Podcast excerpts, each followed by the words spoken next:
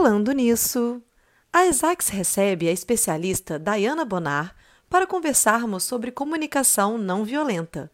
Vamos ouvir.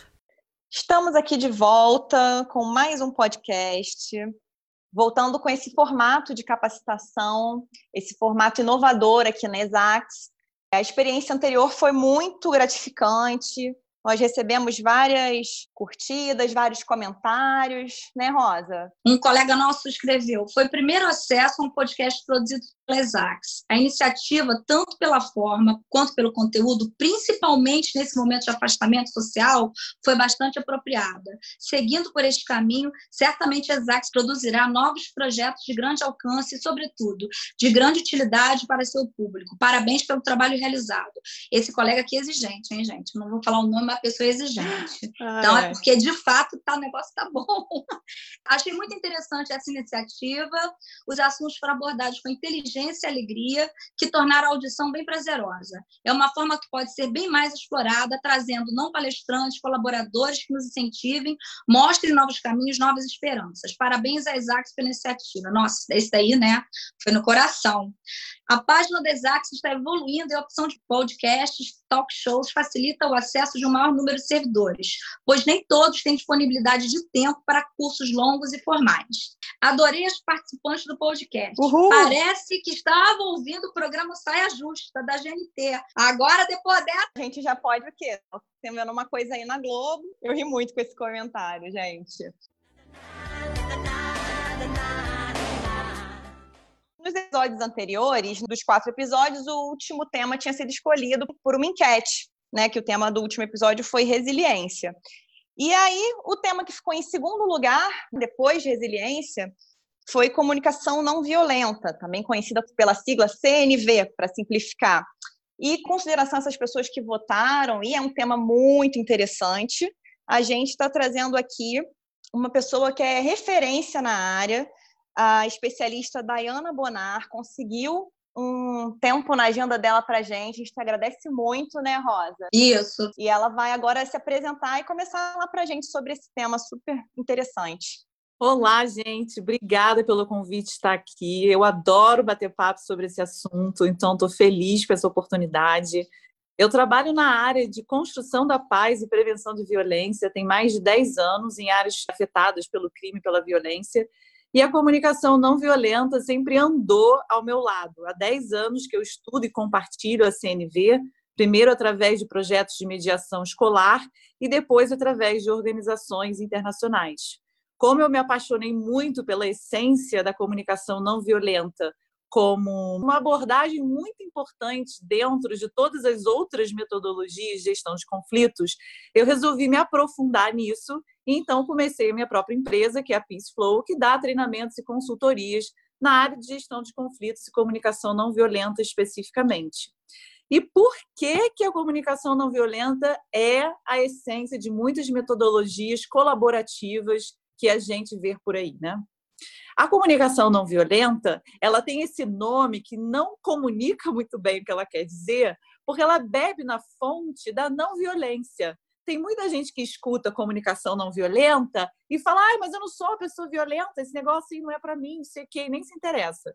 Não violência quer dizer que eu não vou fazer mal nem a mim e nem a nenhum outro ser vivo. Essa intenção verdadeira e essa consciência de fazer o bem.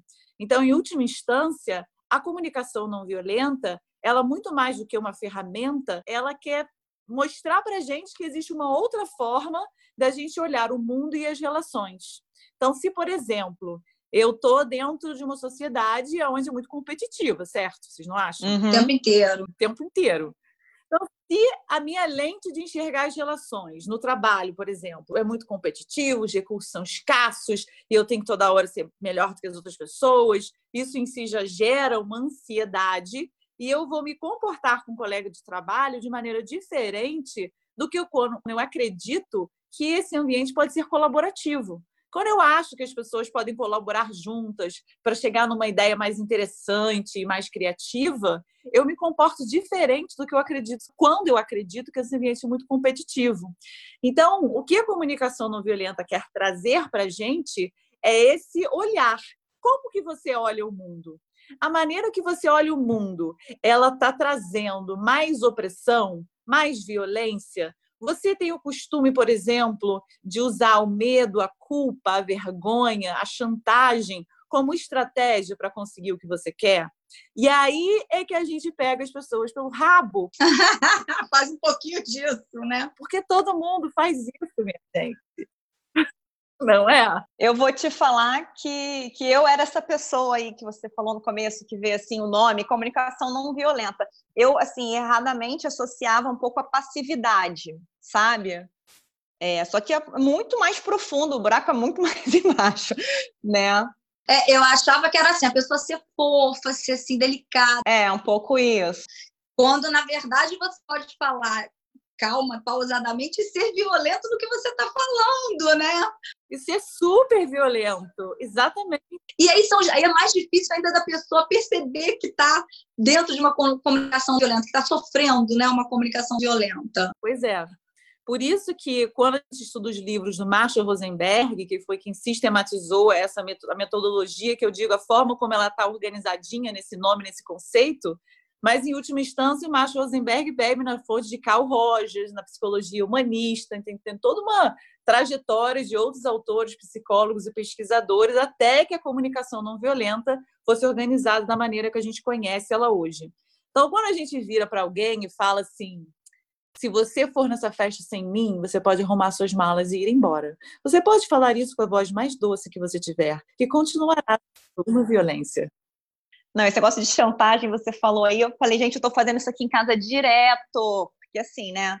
Criança pequena e não quer fazer as coisas. eu tô trabalhada na chantagem, gente, que horror. Então, o que, que acontece? Quando a gente usa chantagem com os nossos filhos num ato de desespero, que você não sabe mais o que fazer, né? Se você não for comer agora, eu vou te ligar esse desenho, você vai ficar sem desenho o dia inteiro. Coisas do tipo. É, o desenho é, é isso aí mesmo, é isso aí. puro chantaje, puro, puro chantaje. Exatamente. O que, que a gente está ensinando para eles é o que a gente aprendeu a vida inteira. É. A gente aprendeu isso. Por isso que a comunicação não violenta, ao mesmo tempo que ela é um novo olhar, ela é um resgate de algo que a gente já sabe, eu diria. A CNV já está dentro da gente. Nós somos compassivos e empáticos. A gente quer contribuir com a vida das pessoas. Inclusive, tem pesquisadores que já mostraram que a maior fonte de bem-estar é a gente saber que a gente está fazendo bem a outro ser vivo. Então, a gente tem isso dentro da gente. Então, a CNV é resgatar esse conceito que foi perdido pela forma que a sociedade se organizou que usa chantagem, que usa muito o medo, né?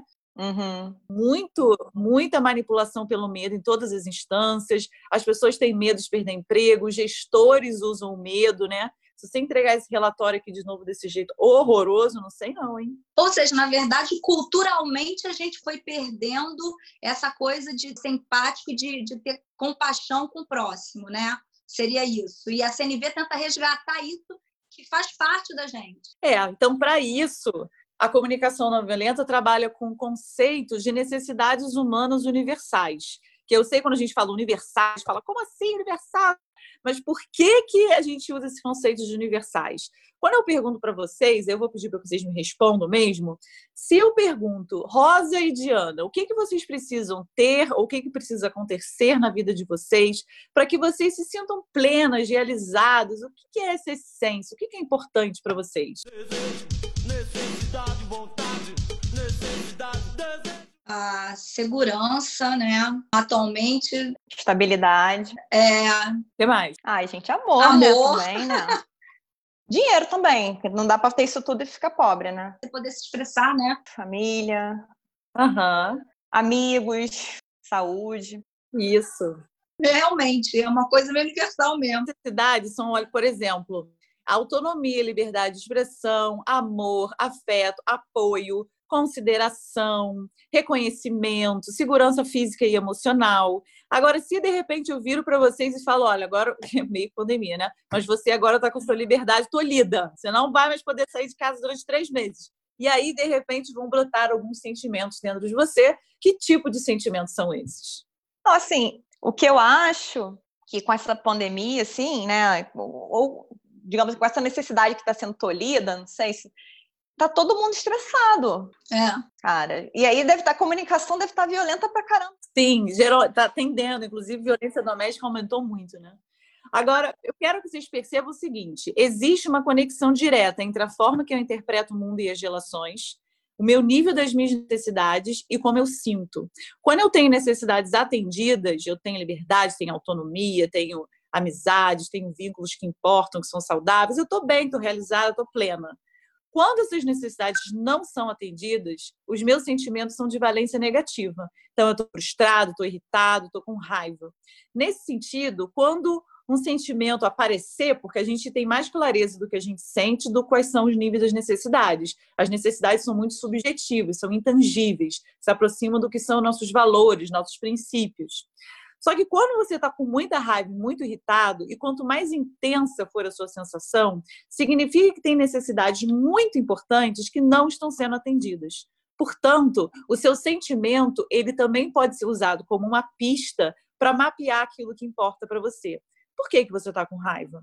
E é engraçado que, em comunicação não violenta, gestão de conflitos, a gente separa o que é sentimento de pensamento, né? A gente confunde muitas coisas. Ao invés da pessoa dizer assim: olha, eu estou muito frustrada, eu estou precisando ficar sozinha, estou precisando de paz de espírito para refletir, a pessoa vira e fala assim: sai da minha frente agora, some, não quero ver sua cara.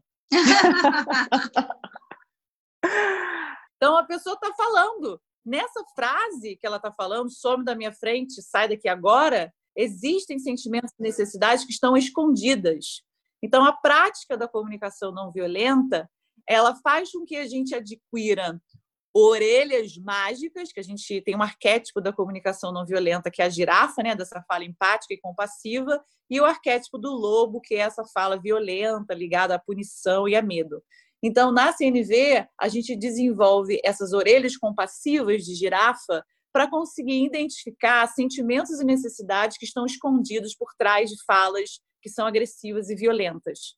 Então, ao invés de me conectar com o nível de julgamento e defesa que essa pessoa está apresentando nesse tipo de fala, sai da minha frente, eu estou identificando, caramba, essa pessoa tem alguma coisa muito importante que está acontecendo para ela, ela precisa ficar sozinha, ela precisa de paz de espírito, então, quando eu consigo me conectar com esse nível, eu tendo a me sentir menos atacado, porque eu consigo me, me conectar, eu consigo compreender o que é frustração, raiva e paz, paz de espírito. Eu não consigo compreender, sai da minha frente agora, seu idiota. É, mas assim, tem, um, tem uma coisa que acho que a própria pessoa que falou sai da minha frente, idiota, ela também não, talvez não, esteja, não tenha consciência do, do que ela está sentindo também. É, porque é autoconhecimento, né? Que acho que passa por aí, né? É, isso passa muito pelo autoconhecimento. Passa. A comunicação não violenta é uma excelente forma de se conhecer melhor. As suas emoções, o que, que te irrita, quais são os seus gatilhos da raiva, aumentar o vocabulário de sentimento, por aí vai. Então, na, na verdade, a, por trás de todo comportamento tem uma necessidade. Tem. Todo comportamento violento tem uma necessidade. Sim. Que você, quer dizer, o ideal é que você próprio consiga identificar o que é, né? Você que está tá fazendo a comunicação violenta, né? Mas também o outro que está sofrendo também pode te ajudar nesse nesse processo. Você entendeu o que eu estou falando? Ou seja, dentro de uma instituição, né? esteja acontecendo uma comunicação violenta, até eu vou, não vou nem botar de um superior para quem está abaixo dele, para vou fazer o contrário, né? De quem é hierarquicamente inferior para com o seu superior, ou seja, a pessoa de alguma forma está se comunicando violentamente, né? De forma violenta com, com vou botar entre aspas, o seu chefe. Essa pessoa que está sofrendo, ela tem uma forma de poder ajudar essa outra pessoa a descobrir essa necessidade, ela pode tentar descobrir essa necessidade tem. Existem, a comunicação é essa via de mão dupla, ela existe entre as pessoas, né? não está nenhuma pessoa só e nem só na outra pessoa. Então, se um colaborador se comunica com seu chefe dizendo a culpa é sua que isso aqui não está entregue em tempo, porque eu vivo sob pressão, eu não aguento mais, sei lá, eu sou o colaborador, falou isso, aí eu colocar, meu Deus. Então, esse colaborador, ao invés de julgar esse funcionário e escalar o conflito, aonde seria, vem cá, você é pago para fazer isso. Se não está dando conta, pede demissão, então. Que poderia ser uma resposta uhum. à altura da energia violenta que foi né, conflagrada esse colaborador. Esse gestor, se sabe comunicação não violenta, ele primeiro precisa fazer uma autorregulação emocional. Então, porque quando você escuta uma fala dessa, a não ser que você esteja em estado búdico, você vai ficar meio irritado. Pois é. é mas vai lá e conta até 10, gente. É o jeito. Não, bom já corre total. Sai daqui. E a pessoa, não, peraí, ele tá sentindo não sei o quê, deixa eu trabalhar isso aqui. Não dá, gente. É difícil. Só que o que acontece? As pessoas também querem desenvolver uma autorregulação emocional na hora que o conflito acontece. A autorregulação emocional acontece ao longo da sua vida. Não vai chegar no conflito mais braba e ontem você fez um treinamento de autorregulação, você vai aplicar. Não. É, faz o podcast hoje, amanhã você já está. ah, eu quero. Eu quero sair daqui regulada, gente. É, exatamente. Como que a gente treina isso? Gente, ao longo da, do cotidiano de vocês, você acordou de manhã e aí você viu alguma coisa que te, aí dá aquela pontadinha de irritação, né? Que a gente sente assim subindo. Você fala, caraca, aí você veio o impulso de você querer xingar, falar, reclamar. Ah, aí o que, você faz? Quieta, quieta e observa a sua mente. A sua mente, ela vai estar xingando essa pessoa, vai estar se condenando, falando, não aguento mais, essa casa é bagunçada, ninguém me ajuda com nada, eu sou sobrecarregada, eu não tenho dinheiro para viajar, eu quero comprar as coisas, não consigo, quando saio de casa, aí fica aquela, aquela remoção aqui na sua mente. O que você faz? Escreve, escreve isso tudo que você está remoendo, porque isso é um mapa esses julgamentos que a gente faz na nossa cabeça e que você não fala para o outro, você falar para o outro é briga, tá? Então, você não está falando, está escrevendo. Dá vontade, né? De dar. Aí já vira comunicação não violenta. Exatamente. Então, para evitar, esse é o treino de autorregulação e de autoconhecimento. Escrevi. Fiquei respirando fundo, me centrando. Aí eu olhei ali e falei, beleza, cara, o que, que eu estou sentindo? Qual é o meu sentimento? Aí você vai tirar de lá desse mafuá que você escreveu. Ah, eu estou frustrada, estou decepcionada. E aí tentando pegar sentimentos o mais refinado que represente aquilo que você está sentindo. E para isso, no meu Instagram, tem uma lista gratuita de sentimentos e necessidades. Opa! Que até pode colocar o link aí na descrição do YouTube depois. Sim, sim. Por favor. É. Porque é importante ter essa lista tiracolo. Porque assim da cachola, às vezes a gente nem tem o vocabulário do sentimento que a gente quer. Às vezes o que você está sentindo é solidão e você acha que é outra coisa. Raiva. A raiva, ela maqueia muitos sentimentos. Por trás da raiva, geralmente tem uma tristeza que não está sendo colocada para fora.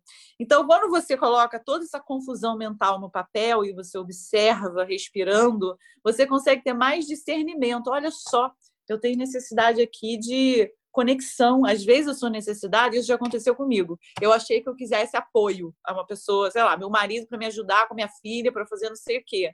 E aí depois eu fui descobrir que não era isso. O que eu queria mesmo era me conectar com ele. Só que a maneira que eu estava pedindo essa conexão, para ele não estava claro, eu estava sendo chata. sendo chata. Sei como é. É, tá vendo? Aí eu fiquei pensando, eu estava atormentando, eu estava atormentando a vida dele. Não, adorei essa técnica aí. Pô, gostei mesmo. É porque você formaliza, né? Na verdade, o que fica na sua cabeça, povoando e que vai e volta, quando você põe no papel, é que nem a gente aqui né, no tribunal, não, tudo tem que ser formalizado. Põe no papel, né? Põe no papel. Então a gente formaliza para a gente mesmo aquilo que a gente está sentindo, né? E daí é o que você falou, você vai dali, vai refinar e vai buscar o que realmente é o que está te incomodando, porque eu acho que é o que você falou, tem uma confusão ali de sentimentos, às vezes você não consegue descobrir o que, que realmente. Raiva, tudo é raiva. É. Tudo na, na dúvida é raiva, raiva, raiva. Isso é muito limitado nas nossas expressões. Ou às vezes tudo é medo, né? Tudo é medo, e não é. Então, o que acontece? Quando a gente faz isso, uma coisa também que é importante da gente fazer é você separar a sua avaliação do fato específico que aconteceu tá? Hum, que é o julgamento, né? É, do julgamento. Então, se eu viro meu marido e falar, ah, você é muito folgado, você fica aí fazendo um monte de webinar, lives e não sei o quê, e você não está me ajudando com nada. Então, eu fiz um monte de julgamentos. É. Só que qual é o fato? Qual é o fato exatamente que aconteceu? Então, posso falar, olha, é, nessa semana, segunda, terça e quinta, você fez trabalhos online que foram até 9 horas da noite e eu fiquei sozinha com a nossa filha. E isso faz com que eu fique sobrecarregada. Eu preciso de mais conexão, de mais apoio. Entende a diferença? Uhum. Eu não estou chegando acusando a pessoa porque a pessoa não tem o poder de alterar o meu estado emocional. Ela é um estímulo. O que muda o meu estado emocional é a forma como eu interpreto a realidade e as minhas necessidades que não são atendidas. Forte isso. Perfeito. Aí, voltando para o ambiente de trabalho. É, a primeira coisa, quando você, é, para a gente tentar né, aplicar uma comunicação não violenta, é quando alguém chega com um discurso violento, seja na forma, verbalmente ou de forma escrita, é você tentar não julgar a princípio, né? Porque ali atrás tem alguma coisa. E seria você tentar cortar esse, esse, esse vai e vem, né? Porque eu acho que quando, quando você tem uma comunicação violenta e você também se comunica de forma violenta, acaba virando um ping-pong, né? Fica uma coisa que não. Ah, é uma conversa inócua, não vale a pena. É importante o gestor, se ele recebe essa fala desse colaborador que está com raiva, irritado, frustrado, primeiro ele faz essa autorregulação emocional, para ele perceber, caramba, eu estou ficando irritado com essa conversa. Então, eu vou fazer o quê? Eu vou dar uma respirada fundo, vou pedir, falar, olha só, fulano, vamos fazer o seguinte, vamos fazer um intervalo aqui de 10 minutos, daqui a pouco a gente volta? Boa. Então, você já sabe que você precisa desses 10 minutos e respirar fundo, a gente parece que é dito popular, mas é real. Respirar fundo realmente faz com que você oxigene o seu cérebro e restabeleça o equilíbrio emocional, tá? Então, vai beber uma água, vai ouvir uma música que você gosta, voltou ao seu centramento. Então, agora, sua capacidade de oferecer o que a gente chama de uma escuta empática para esse colaborador, escuta empática é quando você está realmente presente para fazer, para ouvir o que essa pessoa tem a dizer, e você está identificando sentimentos e necessidades por trás dessa fala, por trás desse comportamento, qual é a necessidade escondida, né? Então, esse, esse chefe, esse gestor, gestora, pode virar para esse colaborador e falar assim: olha, eu estou percebendo que tem bastante irritação na sua fala, parece que esse era um trabalho muito importante para você e você está frustrado, talvez querendo saber uma outra forma, como pode fazer isso, você precisa de ajuda, eu preciso entender melhor o que está acontecendo. Quando esse gestor tem essa postura e esse colaborador se sente acolhido porque teve as suas necessidades e os seus sentimentos nomeados, ele tem a sensação de que realmente foi escutado quando a pessoa em uma situação de conflito, ela realmente se sente escutada, uhum. ela baixa a bola. E quando a pessoa grita, é uma estratégia para ser ouvida. Quando a pessoa repete várias vezes a mesma coisa, é porque ela não se sentiu escutada. Então, quando finalmente ela sente, você pode até visualmente perceber um alívio na expressão corporal dessa pessoa. Então, a partir desse momento, estabeleceu-se uma conexão mais saudável. Então, a conversa vai fluir de uma outra forma do que do primeiro exemplo, onde o gestor rebate né, com a mesma vibração que ele recebeu fala do colaborador. É, eu ouvi no teu webinar uma coisa interessante que eu falei, não, nunca tinha parado para pensar nisso. É, você fala, porque assim, é, quando é o contrário, né, aí a gente tem muito que tangencia muito o assédio, né? O assédio moral, né? Quando você tem um gestor com um colaborador e você tem uma comunicação é, violenta o tempo inteiro, ou, ou, na maior parte das vezes, enfim. E você falar, ah, meu gestor é autoritário. E aí você falou uma coisa interessante, que a pessoa tem que parar para pensar, porque talvez ela é que tem uma necessidade de autonomia que ela não, não, não esteja tendo. O julgamento que eu faço da outra pessoa comunica algo que é importante para mim.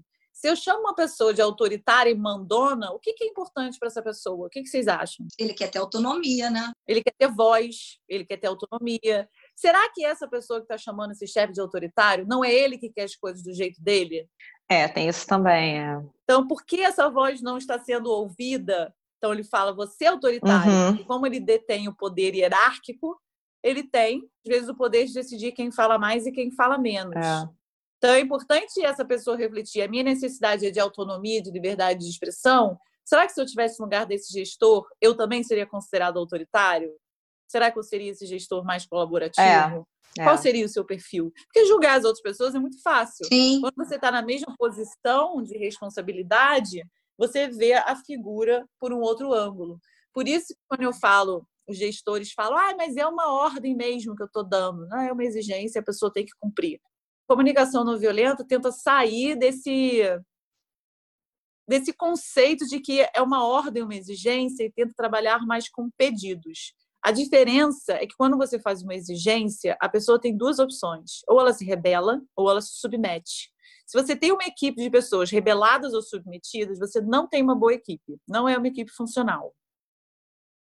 Agora, quando você já estabeleceu uma relação de conexão, de empatia, de compaixão, de diálogo, você tem mais liberdade de pedir determinadas coisas para os seus funcionários e existe uma, um campo maior de negociação para lidar com os nãos dos dois lados. Porque você pode pedir uma coisa para alguém e a pessoa te diz não. A maneira como você recebe esse não vai te indicar se foi uma ordem ou se foi um pedido. Se foi uma ordem, você recebe o não, você vai ficar revoltada pé da vida, porque eu estou mandando, você tem que me obedecer. Se foi um pedido você recebe o um não, você já entra com uma curiosidade. Fala assim, olha, mas por que, que você, você não pode fazer isso agora? E é importante os gestores, principalmente, coordenadores de projeto, darem a visão do todo. As pessoas não gostam de perceber que o seu trabalho é só apertar um parafuso aleatório que ela não entende de, de que esse parafuso é parte de uma engrenagem muito mais complexa que vai fazer uma, um foguete ir para a Lua. Quando eu entendo que o meu trabalho ele é tão importante para esse complexo, para esse sistema complexo, eu tenho muito mais motivação em ajudar. Então, é importante que esses gestores consigam passar a visão do todo. A visão do todo está muito mais na cabeça do gestor do que na cabeça dos colaboradores. E o óbvio não é óbvio. É preciso ser comunicado como todo funciona, como é que seu trabalho faz parte de uma cadeia, como é que é importante aquilo que você executa ali. Ter, ter esse reconhecimento sincero, que não são elogios vazios, mas reconhecer quando uma pessoa fez um esforço, fez um trabalho bem feito. É, não, eu gostei muito assim disso que você falou, Dayana, porque acho que é meio você explicar por que, que você está pedindo aquilo, né? Da onde surgiu aquele pedido, para onde vai aquilo, qual é a entrada, qual é a saída, para sensibilizar o teu colaborador, né? Envolvê-lo naquele trabalho realmente só pede uma coisa que para ele não faz sentido. E outra coisa que eu achei fantástica, que eu acho que, sei lá, muitos problemas de comunicação na vida profissional e pessoal, esse negócio do óbvio, né? A pessoa fala uma coisa que para ela é óbvia, mas que não é necessariamente para o outro, e isso dá tanto problema. Então, na dúvida, parte do princípio de que a pessoa não sabe tudo que você está falando. Boa. Porque cada pessoa tem uma criação, tem uma lente de ver o mundo, tem experiências, e outra coisa, tem pessoas que têm facilidade de falar, cara, não entendi, me explica. E tem outras que não sabem. Não vão falar. Não fala. De jeito nenhum.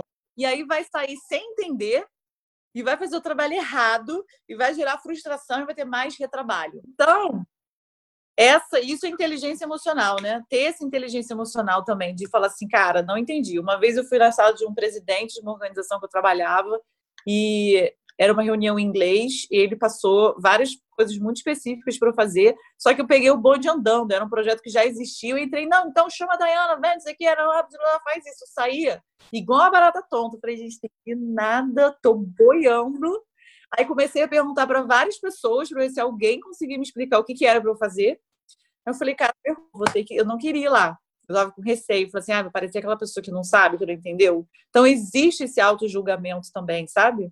Isso, isso é importante ser superado pelas pessoas. Então, eu tive que voltar na sala do presidente e falar: olha, você me deu isso daqui, só que eu tenho algumas dúvidas, não estou tendo muita clareza do que você quer que eu faça. É melhor eu fazer isso do que eu fazer um negócio errado. E ele foi super paciente, super me explicou, foi um fofo. Então, a gente também cria muito estereótipo de como as pessoas vão reagir e nem sempre tem a ver com a realidade. Bobeira é não viver a realidade. Uma pessoa que pratica comunicação não violenta no ambiente de trabalho provavelmente o fará em casa ou não tem a ver. Isso é, você está entendendo minha pergunta? Isso é da pessoa ter esse hábito ou não? Ou, ou, é do momento como ele se sente? Em geral, é, faz parte da personalidade essa pessoa se comunicar dessa forma. É isso que eu queria saber mas não existe uma via de regra, né? Eu acho que a maneira como você trata suas relações, ela está num dois, dois quadrantes assim que é importante. Um é o quanto que essa pessoa importa para você. E o outro, o quanto que o resultado de determinada conversa e tal importa para você. Então é claro que a sua esposa é mais importante para você do que o seu colaborador. Então você, né? Então, se você pensa dessa forma, você vai ser mais polido, vai ter mais zelo nessa relação do que numa outra relação. Mas se na visão da comunicação não violenta todas as pessoas importam e todas as pessoas são merecedoras de respeito, de acolhimento, etc., eu, quando uso a lente da comunicação não violenta, e se eu trago isso para minha vida, eu vou ser, vou ter a essência, o transportar essa essência da CNV para qualquer relação.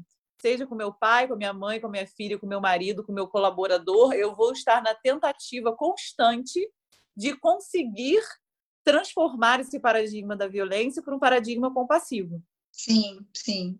É, eu estava lendo ontem sobre comunicação não violenta, vi o seu webinar, e aí eu tenho uma filha de 14 anos, né? Então, eu venho falando sobre comunicação não violenta há alguns dias, né? E aí ela falou assim: caramba, mas que saco, você só fala nisso em comunicação. Eu falei, já começou errado. Calma, que eu vou te explicar qual é a minha necessidade. Isso, boa. Antes de me julgar, eu vou explicar a minha necessidade de estar falando tanto nesse assunto, entendeu? Nossa, que maravilhosa, amiga. Eu quero ser assim também. Ó, já apliquei. Vou logo dando uns gritos. Ah, vai que? Mas a minha tem 14, né, querida? Enfim, é, eu acho que é, é isso, né? Começar a se treinar. Gente, devia ter isso na escola. Vamos ensinar isso para as crianças, ó, porque a próxima geração já está resolvida nisso aí. Com certeza, seria um grande avanço.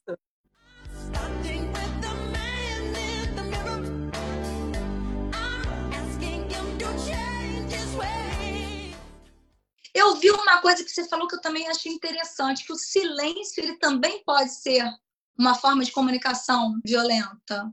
Violenta e não violenta, né? Os dois. Os dois. É porque o silêncio ele comunica. O silêncio ele também comunica.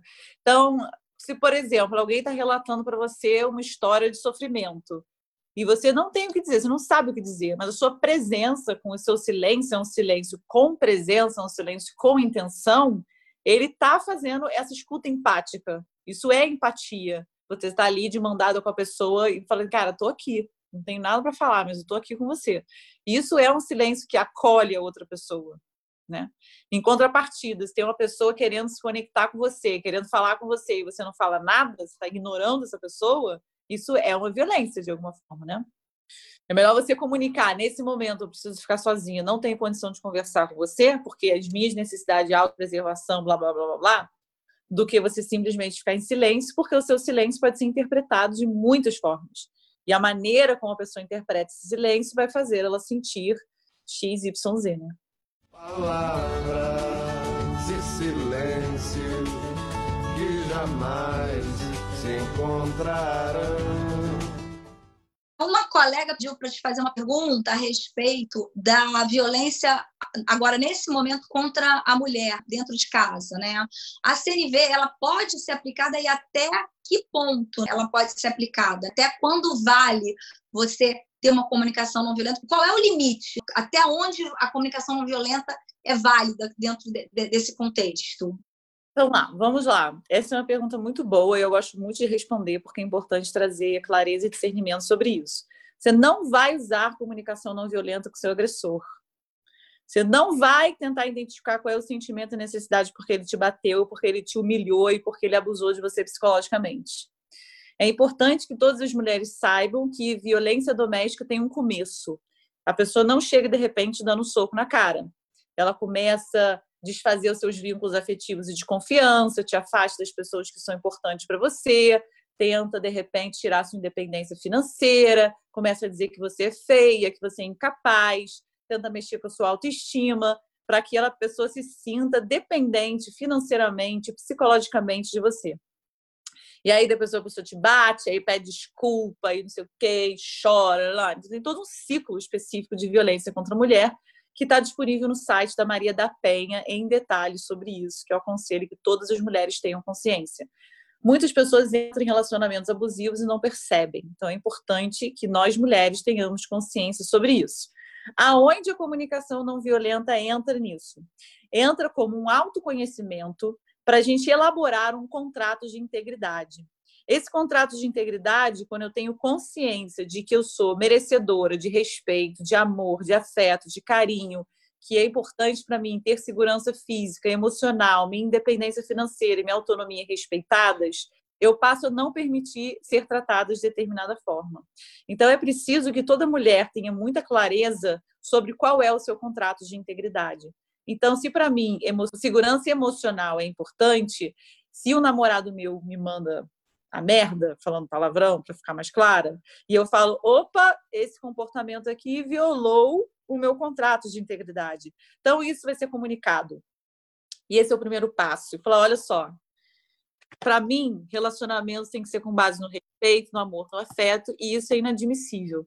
Estou te colocando aqui, você não precisa falar o termo contrato de integridade, mas dizer, para mim, isso aqui, isso aqui, isso aqui, isso aqui são importantes. Se isso não se cumprir, eu não vou ficar nesse relacionamento. E se acontecer da segunda vez, você vai embora de verdade. Isso é muito importante. Isso é um contrato de integridade. Essa consciência de autocompaixão, de autoempatia, evita que você entre num relacionamento abusivo. Então, a comunicação não violenta, ela estaria presente nesse sentido. Ela tem um aspecto de eu comigo mesma, eu com o outro e eu com o sistema, né? Então, na violência doméstica, estaria eu comigo para evitar a violência. Uma vez que a violência aconteceu, essa mulher que é vítima precisa ser protegida, isolada desse agressor, e o agressor cumprir as medidas cabíveis pela lei, né?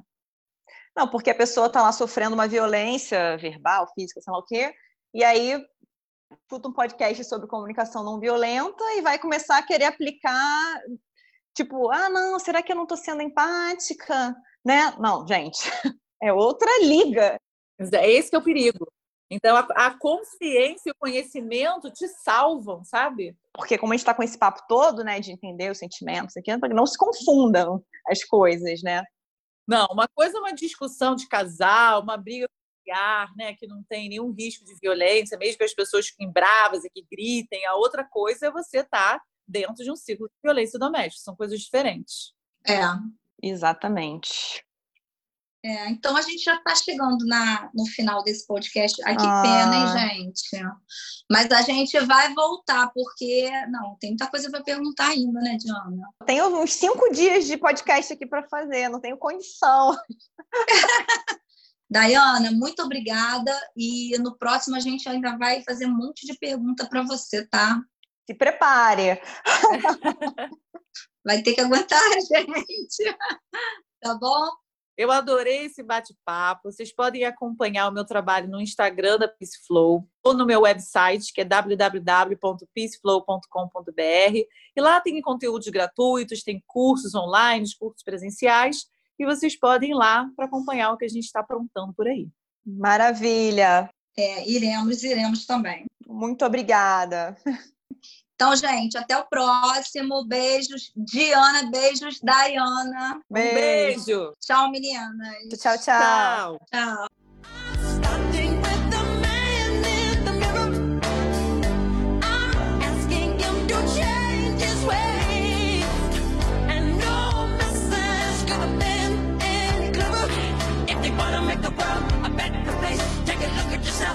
Make a change.